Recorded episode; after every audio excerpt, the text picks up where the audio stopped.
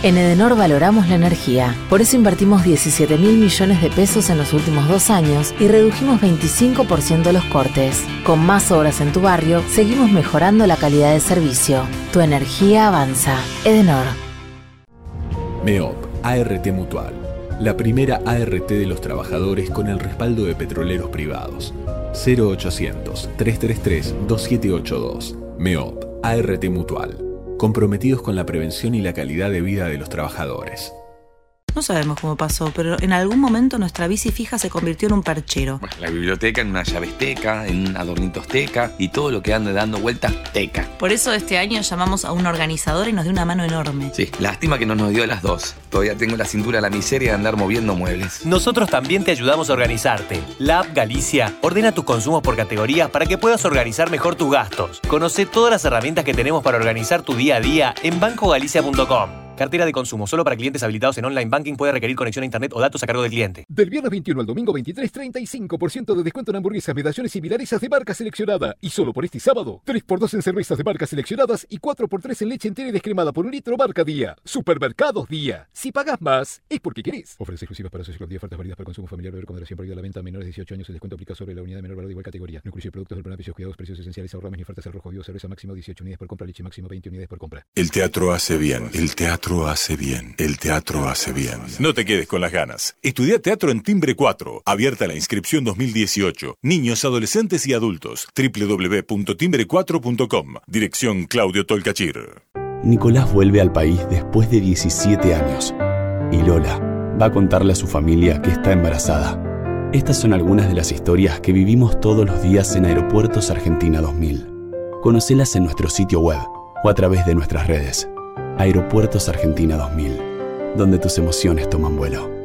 Estamos sumando nuevos espacios verdes en la ciudad para que los vecinos tengamos más lugares para encontrarnos. Además, incorporamos juegos para los más chicos y actividades para todas las edades. Disfrutar tanto las plazas y los parques. Juntos, seguimos transformando la ciudad. Vamos, Buenos Aires. Parque Eólico Arauco. ¿Sabías que un generador de 2.1 megawatts genera suficiente energía para abastecer 2.800.000 hogares por año y el equivalente necesario para regar 2.900 hectáreas de olivos anualmente? Significa no emitir 3.700 toneladas de dióxido de carbono al año. Asimismo, con su potencia de 50 megawatts, permite un ahorro anual de combustible de más de 12 millones de dólares. Parque Eólico Arauco. Presente y futuro. Shell Argentina auspicia este programa.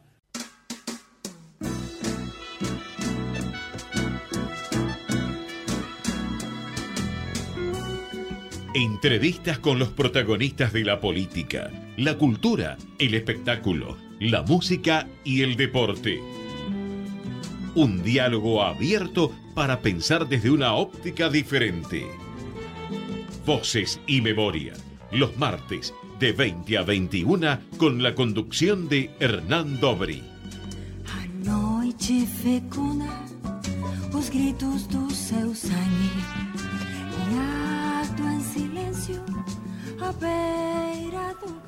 Buenas noches, bienvenidos a una nueva emisión de Voces y Memorias. Vamos a abrir los canales de comunicación antes de presentar a nuestro invitado de hoy.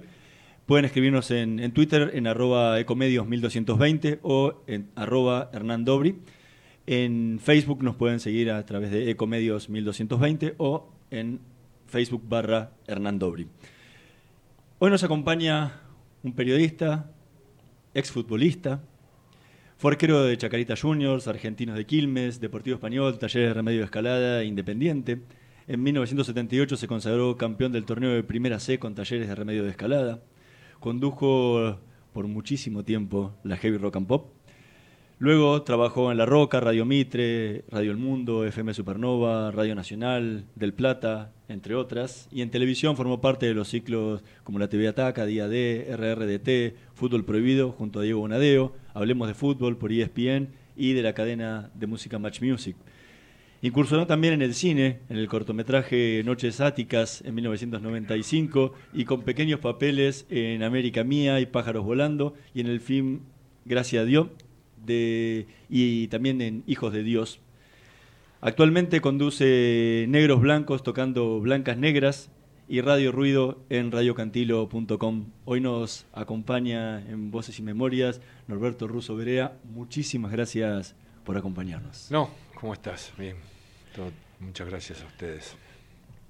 Más allá de ser un hombre del deporte, sos un hombre de radio. ¿Qué significa la radio para vos? Y todavía es un lugar eh, para mí de resistencia. Es una palabra muy fuerte, y quiero que se contextualice dentro del marco en el cual la uso.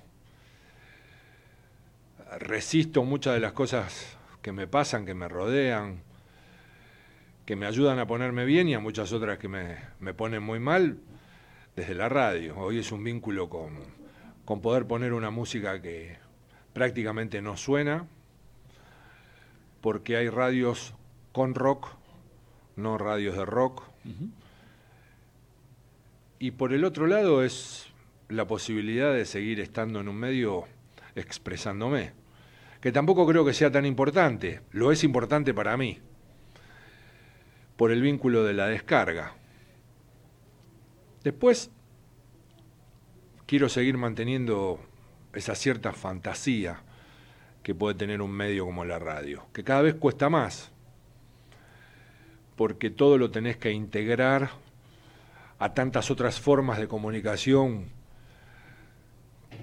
que llegaron y desde los medios estamos todo el tiempo incentivando eso y lo más triste es que poca, poca bola se le da, porque todo el tiempo estás en eso. Y después está el otro, aquel que vive pura y exclusivamente de las redes o de todo aquello que convoque y que casi no tiene contenido.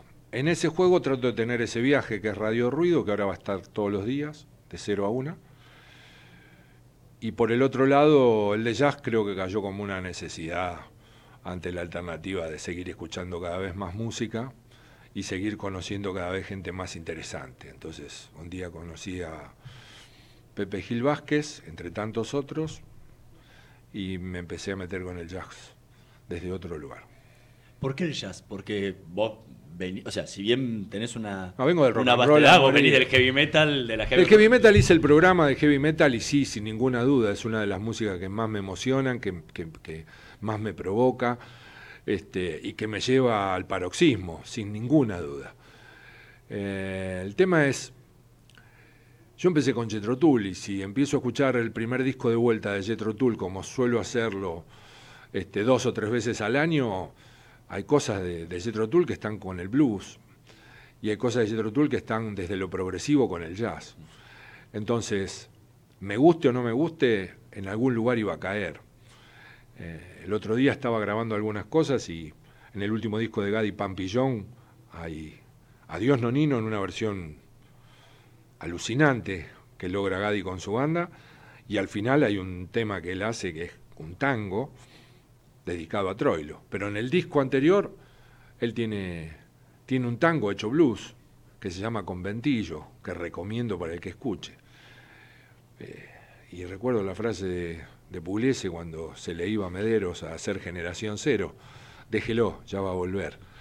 Y ese tipo de cosas tienen que ver con todos los sonidos y todas mis vivencias. Mis viejos bailaban para la orquesta de Tanturi, en mi casa se escuchaba música desde muy temprano en el día. La televisión no existía hasta después del almuerzo y empezó después del almuerzo porque mi vieja era una enferma de Libertad Leblanc, Libertad Leblanc, Libertad Lamarque, me, me salió el fallido, este, de Libertad Lamarque y entonces este, estaban estas novelas mexicanas que aparecían, pero si no, no se prendía hasta las 6, 7 de la tarde.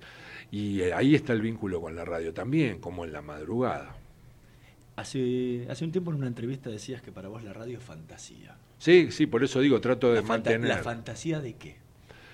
La fantasía de imaginarte a la noche muchas cosas, pero hacemos mucho por romperla esa fantasía. Eh, yo nunca hubiera ido a ver quién era Nucha Mengual.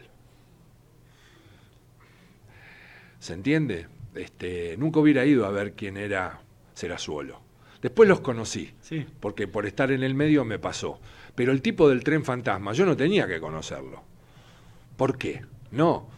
Después te vas dando cuenta de que hay toda una, una cosa que es mucho más visual, ¿no? que es donde entró la pantallita, A tal punto que estamos haciendo radio y se está filmando.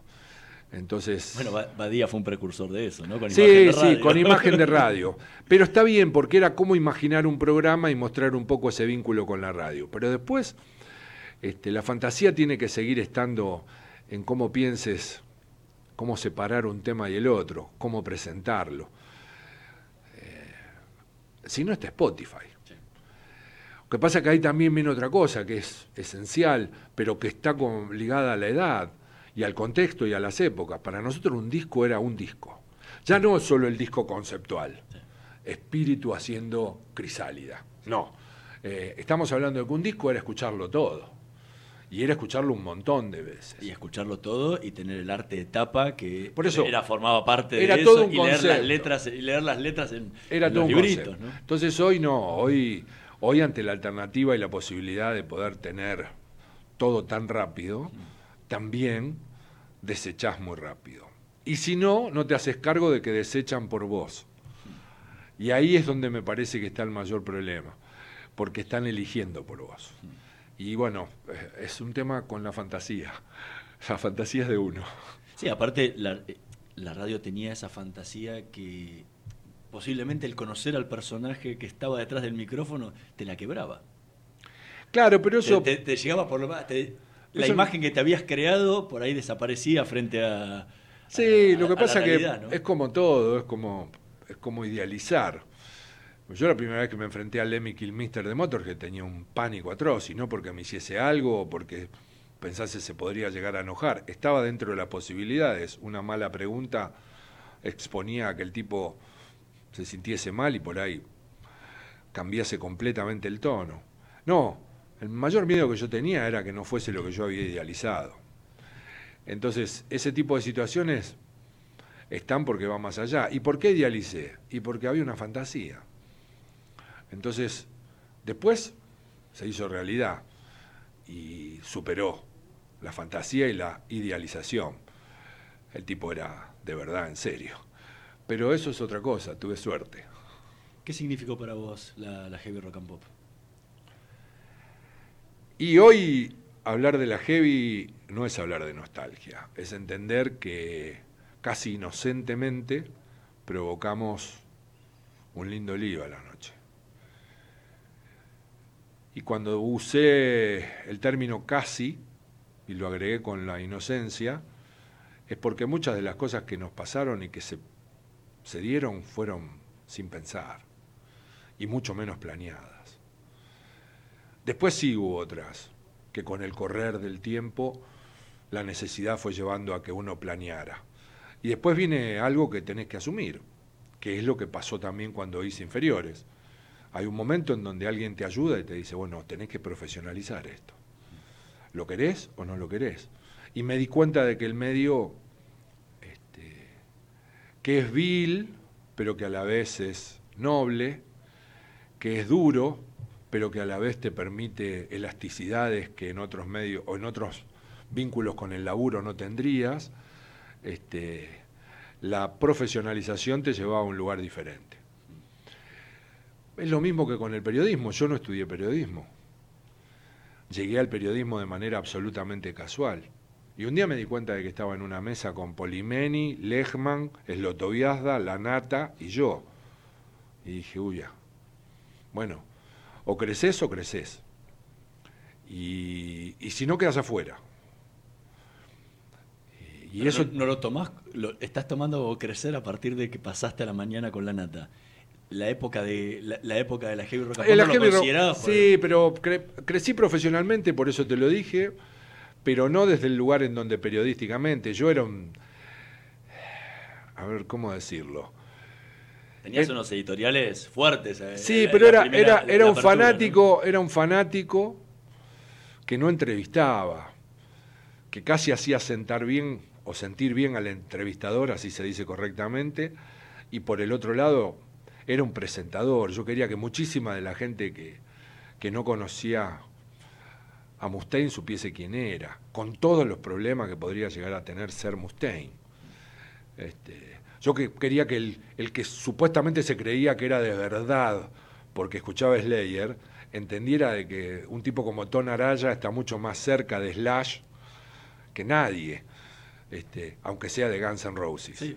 Y, que, las peleas son de, son de la del público y no de, los entonces, músicos. Y que los músicos son músicos, pero en eso también te ayudan los mismos músicos, es lo mismo que con...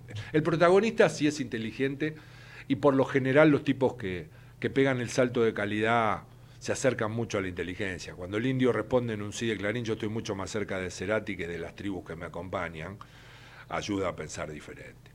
Entonces, de la misma manera que un tipo como Mustaine le dice a una audiencia de metaleros, todo esto empezó con Robert Johnson. Entonces ahí cobra sentido el escuchar blues. Ese tipo de situaciones me parece que son las claves para muchas cosas. En el deporte también pasa. Cuando te encontrás con verdaderamente profesionales, aprendes. Y cuando te encontrás con tipos que superan la media intelectualmente, hablo desde el deporte y mm. desde la competitividad, y te hacen competitivos, también creces. Si no, el tonto sos vos. Estamos comenzando con Norberto Russo Berea. Vamos a escuchar el primer tema que eligió para esta noche de Voces y Memorias, Heroes, en la versión de Motorhead.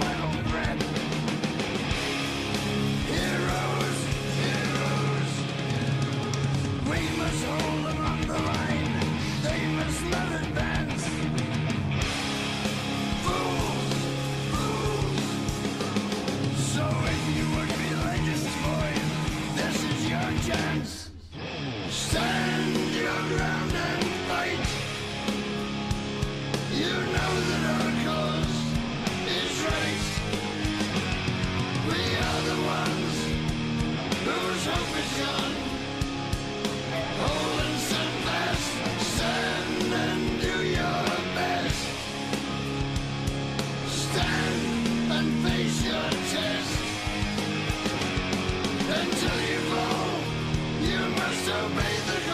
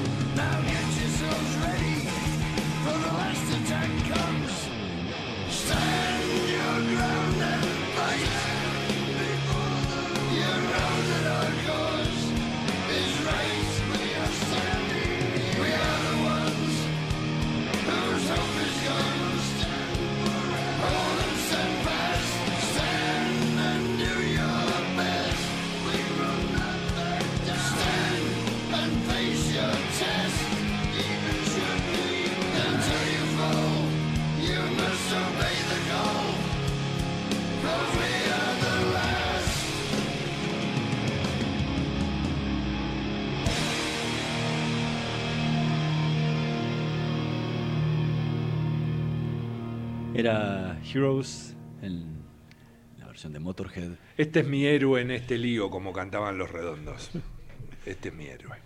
¿Por qué, ¿Por qué Heroes y por qué Motorhead? Motorhead es la banda que más amo. ¿Tiene una explicación o es como Sí, hincha de sí. algo? No, no, no. Es esencialmente una banda de rock and roll que llevó el rock and roll a un lugar extremadamente pesado y que tuvo un liderazgo que expuso a la banda a un lugar fuera del privilegio del mercado y del negocio, pero que asumió ese rol. O sea, Lemmy es no, y para mí el rock and roll es no. Después está el entretenimiento, y bienvenido sea. Hay bandas que son de rock, son del rock and roll, pero son parte del entretenimiento. Y la verdad que las disfruto. Ahora, con Motorhead me pasa algo muy especial. Y después esto que conté un poco en el bloque anterior, De cono- poder con- de poder haberlo haberlo conocido. conocido, haberlo tratado, haberlo no solo disfrutado arriba de un escenario, sino afuera y haber charlado de otras cosas, me llevó a que esa idealización superara la posibilidad de hasta donde yo también llegaba con mi cabeza. Después me tocó hacer estas locuras de, de después de muerto ir a la inauguración de la estatua, porque me dio de ir, acto que Lemmy hubiera odiado. Porque era el, anti, era el antiídolo. Éramos todos viudas de Lemmy ahí. Este, y ahí entendí otro montón de cosas más porque me quedé un par de días en, en Los Ángeles y casi todos esos días iba al Rainbow, que era su lugar en Los Ángeles cuando él no estaba de gira, y empecé a, a aprender, a incorporar un montón de, de historias que estaban relacionadas con la leyenda, pero que eran reales. Y entonces lo, lo ponía mucho más en un lugar fuerte, porque era casi como un epítome de eso, del síndrome sexo, drogas, rock and roll, y aparte esta cosa del tipo que lo tenías que saber cómo manejar porque si no te cortabas. ¿no? Lo que yo siempre dije que era Diego Bonadeo. Te iba a decir, siempre, siempre lo, lo Diego para como mí, una gilet. Sí, Diego para mí era una hoja de afeitar. Si no lo sabías manejar, te cortabas. Y no está mal, porque eran tipos que te ayudaban todo el tiempo a entender este, muchísimas cosas, muchísimas cosas. Con una diferencia abismal, ¿no? O sea, con Diego tenía un entendimiento y llegué a tener una relación casi de un lazo importante de cariño. Con Lemmy era la distancia, ¿no? Este, y estaba to- toda esa cosa de admiración que también tuve con Diego, que nunca perdí, pero que después se va componiendo, ¿no? Y es que se mezcla con todo lo que es el trato, la relación y el día a día. Sí, sí, el compartir programas yo- y todo. Yo cené un par de veces con Lemmy, con, con Bonadeo, compartí cumpleaños, horas, escenas familiares, un montón de otras historias, más allá de, de ser profesional con él también en algunos programas. Eh, muchas veces de, Diego Bonadeo decís que es, fue uno de tus grandes maestros en- dentro del- de los medios, ¿no? Son los tipos ¿Qué- a seguir. ¿qué, qué es lo que te, ¿Qué es lo que te enseñó? Diego primero era de una gran cultura, cosa que yo no tengo. Eso me llevaba a un lugar de admiración. Dejá de lado que hablaba seis idiomas. Diego hablaba checo, por ejemplo. Diego podía hacer una entrevista en Fórmula 1 con Patrick També en francés, girar la cabeza y hablar en austríaco con Nicky Lauda, volver a girar la cabeza y ponerse a hablar en inglés con Jackie Stewart y así seguía. Yo me acuerdo esa frase de mi viejo que sentate y mirá que este es uno de los pocos tipos que dicen cosas y que encima las que dice tiene consistencia. Y mi viejo era un laburante que había terminado la primaria nada más. Pero ese poder de captación está en la gente y Diego tenía eso. Lo que pasa que después fue cambiando mucho ante la historia de qué querés aceptar o no. Y ahí el receptor es como que adormeció la posibilidad de la exigencia y empezó a consumir. Dejó de ser un receptor para ser un consumidor. Y ahí en donde también se allana para mal y se lavan mucho de los contenidos. Después viene la rapidez. Y ahí hay otro punto también a discutir. Todo tiene que ser rápido, nada puede durar más de tres minutos. Y es una trampa, porque entonces nada puede llegar a quedar claro o poco puede llegar a redondearse. Y entonces también ahí viene algo que estaba ligado muy a Diego, que lo dije cuando empecé a hablar de él, el conocimiento. por eso es que lo pude disfrutar en su casa y en largas charlas, porque después, claro, era o blanco o negro, y eso ya es un tema muy personal y absolutamente respetable. Muchas veces decís que no te consideras eh, como periodista del oficio del periodista. Igual creo que no tengo el oficio de periodista, dijiste en alguna en alguna entrevista. ¿Por qué? Después de tantos años en el, medio, ¿por qué no te Sigo teniendo mucho inconveniente con escribir 50 líneas bien. Pero no implica solamente escribir. No, no, no, no, pero explica con cómo comunicar. Eh, no sé si tengo ese fuego sagrado en la investigación. Si bien cada día me doy cuenta que llego más a la investigación y sobre todo en los programas de jazz, con pequeñas cosas, pero esas pequeñas cosas y esas puntas que doy están investigadas no es que lo saco con como con el rock and roll, que me salen casi naturalmente porque vengo desde los 11, 12 años consumiendo eso. Este, y con el deporte me pasa algo, en este caso específicamente con el fútbol, porque al fin y al cabo soy más un tipo que habla de fútbol que un periodista deportivo. Eh, hay un tema que yo lo, lo arranco desde el respeto. Yo conozco la complejidad del juego, no porque sea un sabiondo, sino porque, porque sé a lo que me enfrenté. Y conozco desde esa complejidad en qué lugar pararme para ser respetuoso. Con todo lo que eso conlleva y a sabiendas de que hay muchísimo profesional que no merece el respeto que quizás este, yo le impongo a tanta otra cosa. Pero cuando hablamos del juego, o cuando se habla del juego, o cuando me quieren meter adentro de un lugar para hablar del juego, entonces ahí lo primero que pido es que se parta del respeto, si no, no lo comparto, porque eh, eh, no tengo ninguna gana de andar siendo parte de algo que digo es ese juego absurdo, periodístico, en donde la funcionalidad los lleva pura y exclusivamente a ser funcional con lo que se cree que hoy está en boga o lo que a la gente le gusta, ¿verdad? subestimando a muchísima gente que no le gusta. Entonces volvemos a lo mismo, yo para eso tengo una imagen, la idea de qué es lo que come la mosca, y como millones de moscas comen eso, entonces entreguemos eso. Bueno, ahí sale Lemmy en mí, no. Pero por, qué te consideras solamente periodista deportivo y no periodista de música? no. es donde, primero desde donde te iniciaste y y, donde, y, es una de las cosas que más te gusta y seguís haciendo al día de hoy. Periodista de música tiene un hecho crítico mucho mayor al mío. Yo, yo me siento hoy que soy un tipo que pone música, que habla desde la música, pero que fundamentalmente encuentra en, en su vida el gran lugar, el gran lugar de descanso en la música. O sea, la incertidumbre a la que te lleva a un lugar del mundo como este. Lo difícil que es componer la, la esperanza, la fe, pensar en el futuro.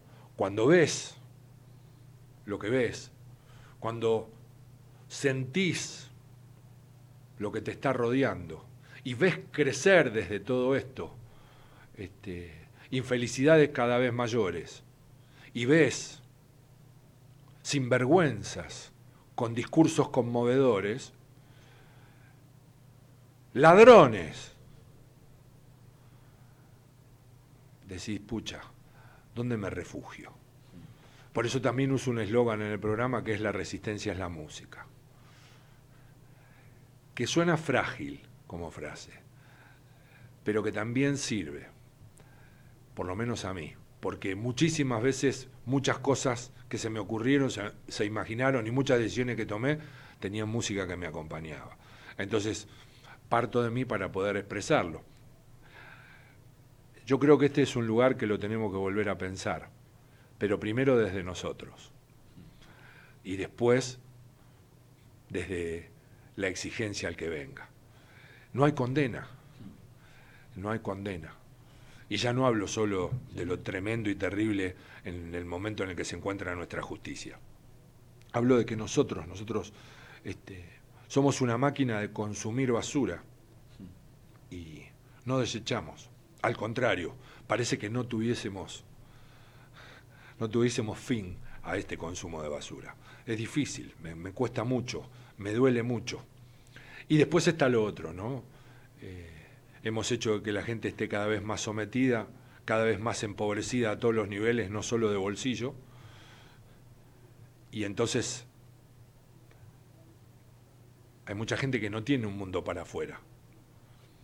Y acá se siguen discutiendo ideologías que no estaría nada mal, pero no tenemos las necesidades básicas resueltas. Entonces cuando definitivamente vos ves que nos pasa lo que nos pasa y que llegamos a, a este agrietamiento de la manera en la cual llegamos y las necesidades básicas no están resueltas, es una vergüenza y decís, qué lástima, qué bronca. Te sale el insulto. ¿Por qué? Y porque antes con subsidios la luz se cortaba igual. Y hoy con 3 mil millones de más, 3 mil por ciento de aumento, la luz se sigue cortando. Las soluciones no están. Y esa es una necesidad básica. He estado en otros lugares del mundo donde no se plantea en qué piso vivís, porque la luz no se corta. Y digo esto que parece una estupidez, pero no lo es. Porque después vemos escenas, imágenes que nos conmueven y que son terribles. Personas de 80 años que viven en el piso 13 y que hace 5 días no tienen luz. Nos sigue pasando eso. Sin embargo, seguimos tolerando, aceptando y consumiendo la basura que nos entregan y seguimos eligiendo basura. Estamos conversando con Norberto Russo Berea. Vamos a hacer una pequeña pausa y en un minutito más volvemos con más voces y memorias.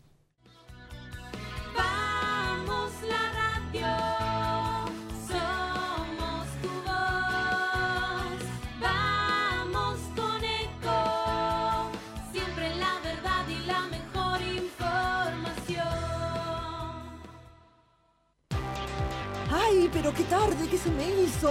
Me tengo que apurar porque si no, no llego, no llego, no llego. No. ¿Pero seguro? ¿Qué problema? Eh, bueno, vamos a encontrar una solución. Bancame ahí que en dos minutos estoy con vos. Bueno, vos ahora te tenés que ir. Sí, pero yo quiero hablar de esto ahora. Cuando llegue a casa te llamo. Te- Tres de cada diez muertos en el tránsito son peatones. Cruzá siempre por la senda peatonal o esquina, respetando los semáforos. Allí, todos los vehículos deben darte prioridad. Luchemos por la vida. Descarga gratis de tu celular la aplicación Ecomedios. Podés escucharnos en vivo, informarte con las últimas noticias y entrevistas en audio y video. Búscala y bajate la aplicación Ecomedios. Podés vernos en vivo en ecomedios.com. Ecomedios.com. Contenidos audiovisuales. Conectate con nosotros. Twitter arroba Ecomedios 1220. Voces y memoria. Una hora con los protagonistas de la política, la cultura, el espectáculo, la música y el deporte para pensar desde una óptica diferente.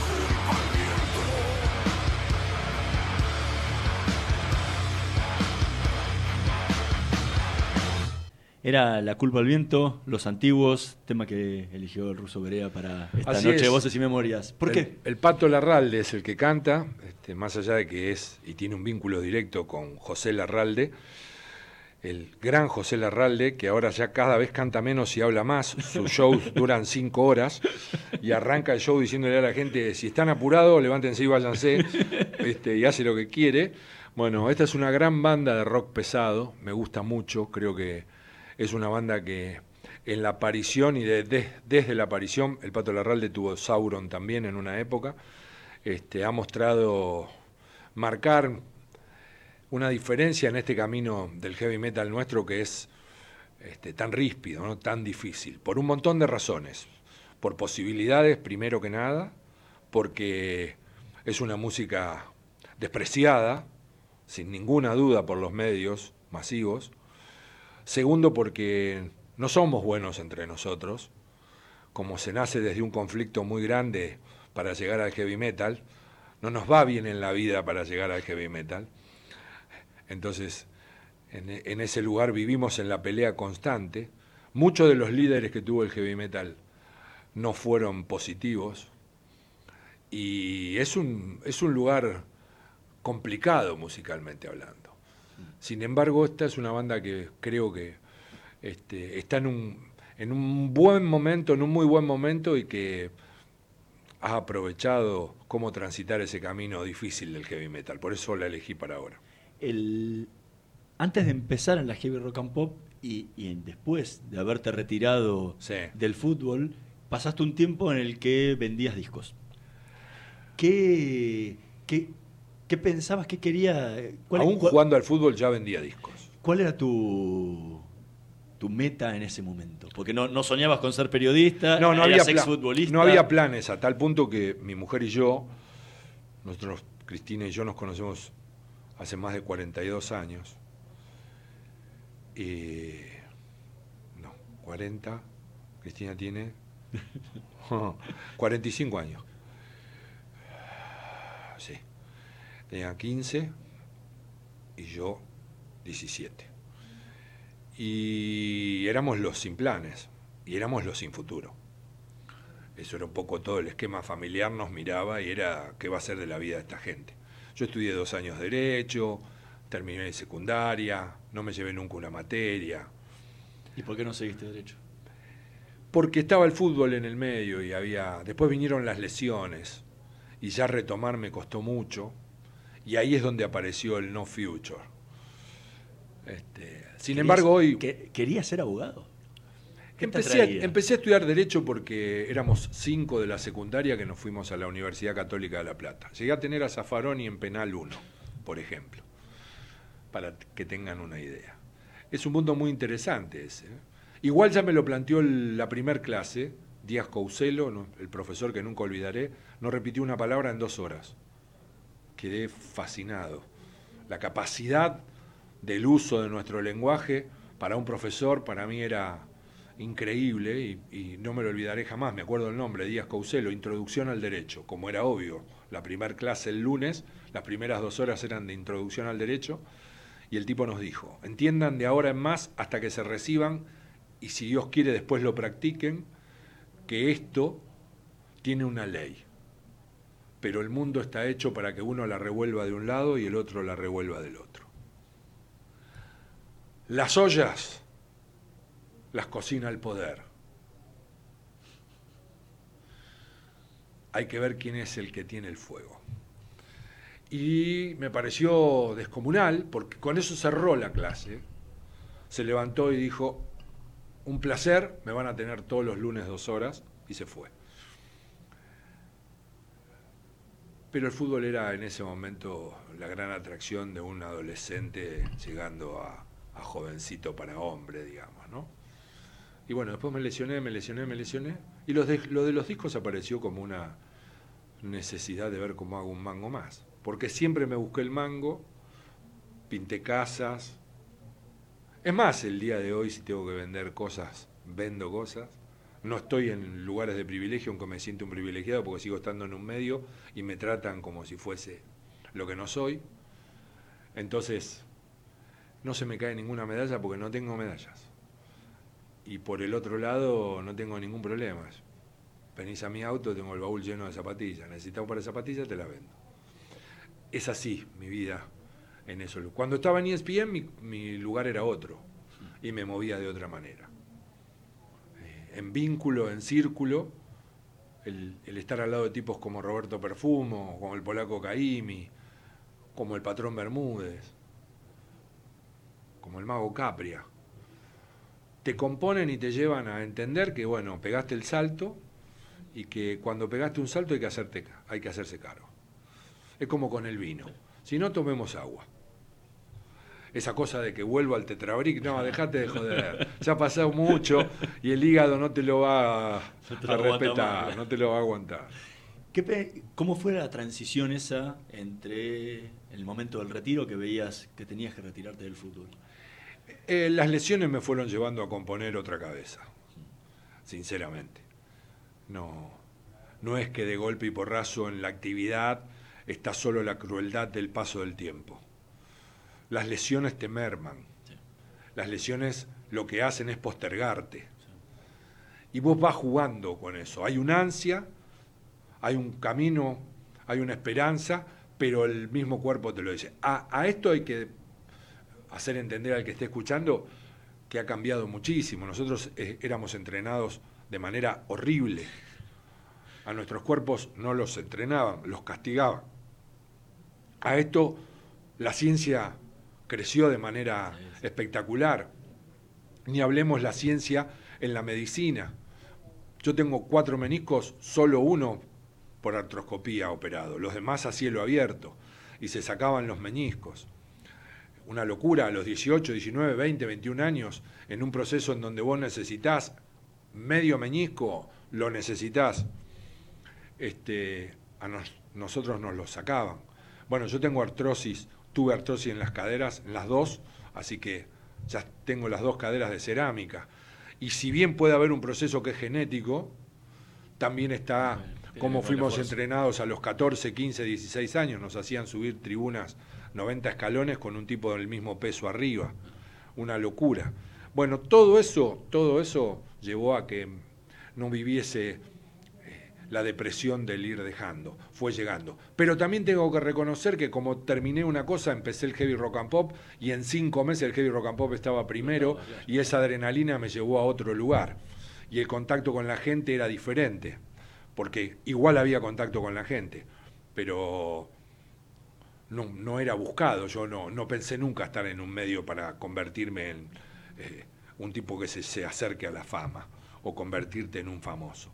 No, nunca fue mi idea.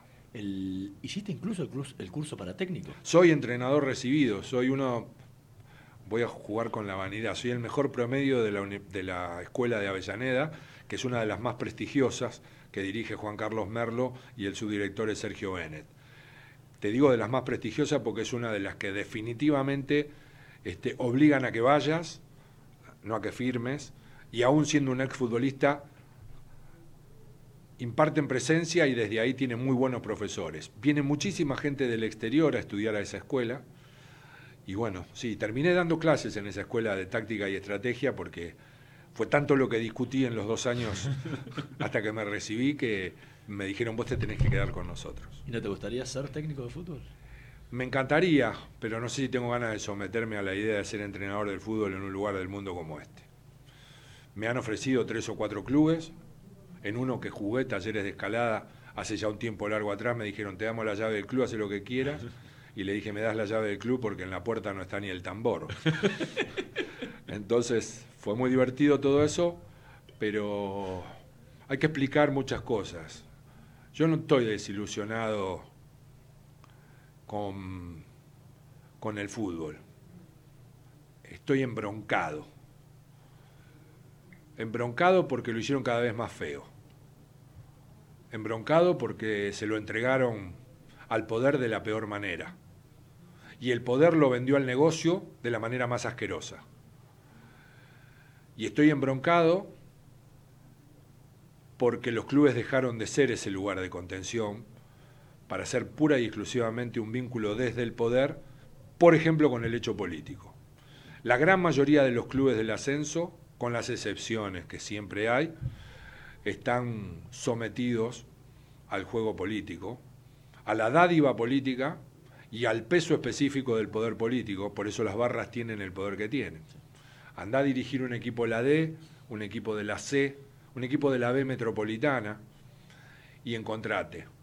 Cobrás raliado, estás sometido a condiciones de infraestructura pésimas, pero te aparece la televisión.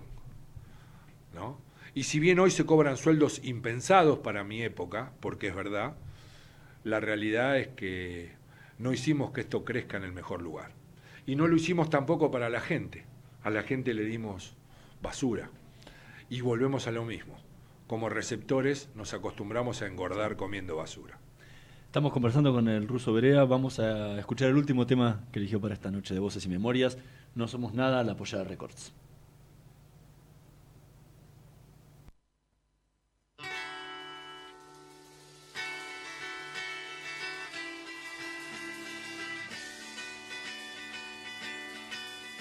Queridos amiguitos, en este mundo todo está bajo control. Todo no. Una aldea poblada por irreductibles galos resiste ahora y siempre al invasor con una poción mágica que los hace invencibles. El cerebro.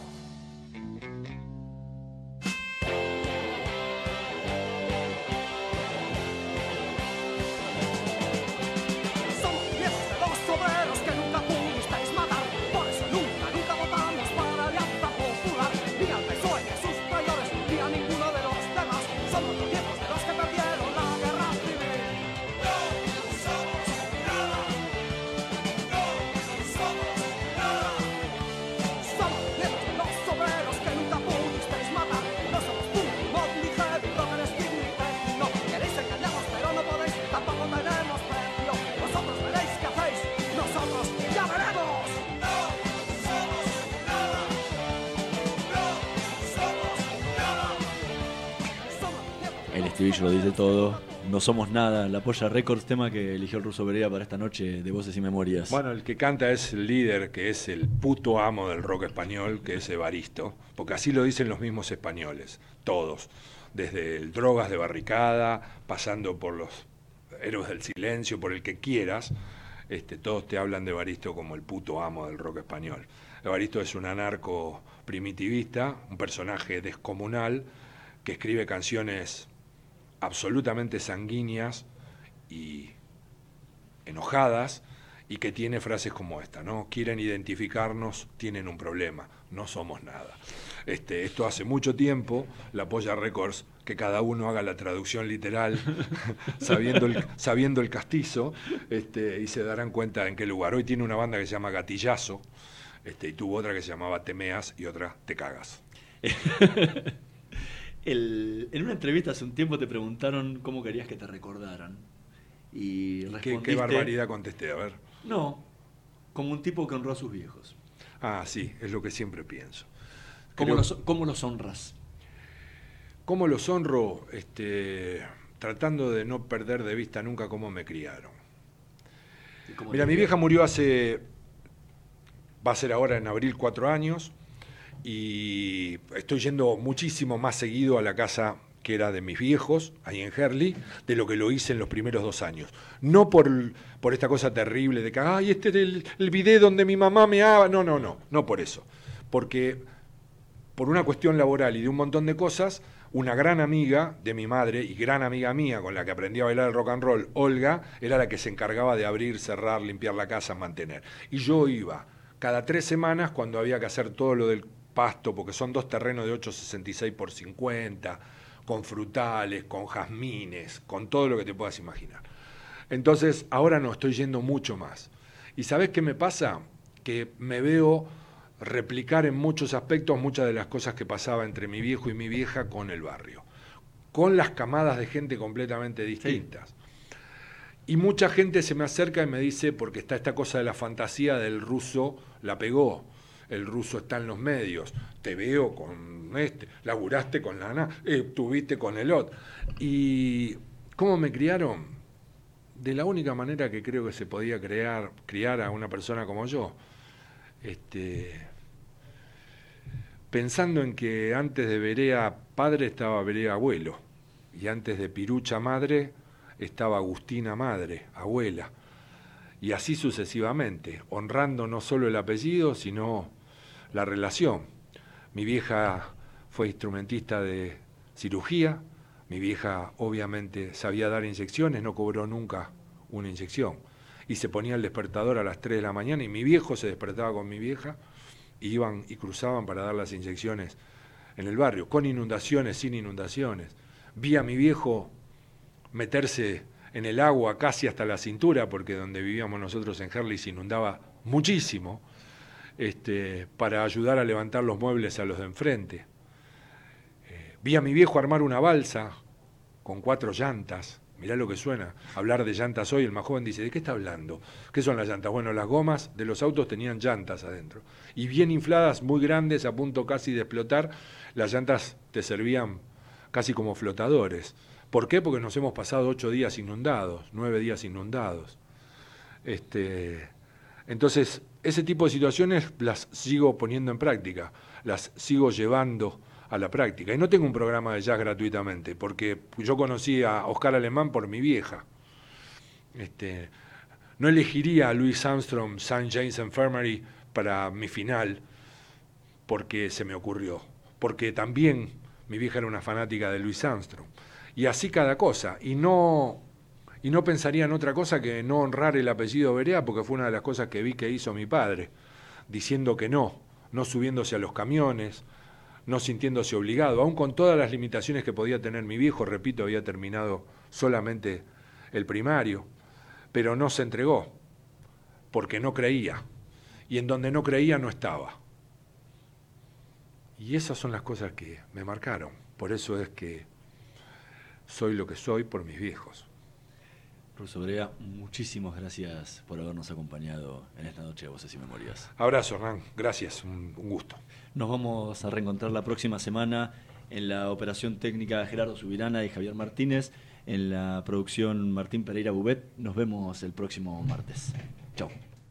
En Edenor valoramos la energía, por eso invertimos 17 mil millones de pesos en los últimos dos años y redujimos 25% los cortes. Con más obras en tu barrio, seguimos mejorando la calidad de servicio. Tu energía avanza. Edenor. MEOP, ART Mutual. La primera ART de los trabajadores con el respaldo de petroleros privados. 0800-333-2782. MEOP, ART Mutual. Comprometidos con la prevención y la calidad de vida de los trabajadores.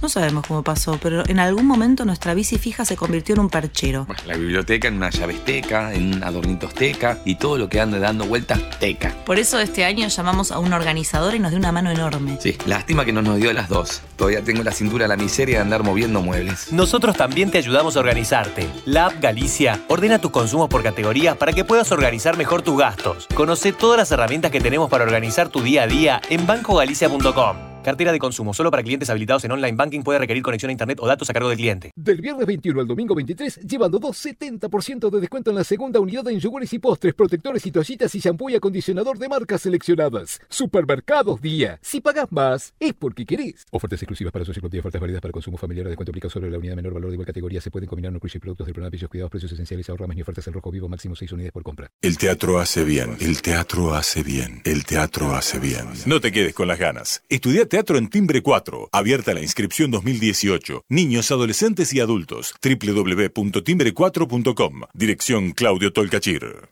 Macarena se reencuentra con su abuelo después de mucho tiempo. Y Santiago va a cumplir su sueño de conocer Europa. Estas son algunas de las historias que vivimos todos los días en Aeropuertos Argentina 2000. Conocelas en nuestro sitio web o a través de nuestras redes. Aeropuertos Argentina 2000, donde tus emociones toman vuelo. Estamos sumando nuevos espacios verdes en la ciudad para que los vecinos tengamos más lugares para encontrarnos. Además, incorporamos juegos para los más chicos y actividades para todas las edades. Disfrutar tanto las plazas y los parques. Juntos, seguimos transformando la ciudad. Vamos, Buenos Aires. Parque Eólico Arauco. ¿Sabías que un generador de 2.1 megawatts genera suficiente energía para abastecer 2.800.000 hogares por año y el equivalente necesario para regar 2.900 hectáreas de olivos anualmente? Significa no emitir 3.700 toneladas de dióxido de carbono al año. Asimismo, con su potencia de 50 megawatts, permite un ahorro anual de combustible de más de 12 millones de dólares. Parque Eólico Arauco. Presente y futuro. Shell Argentina auspició este programa.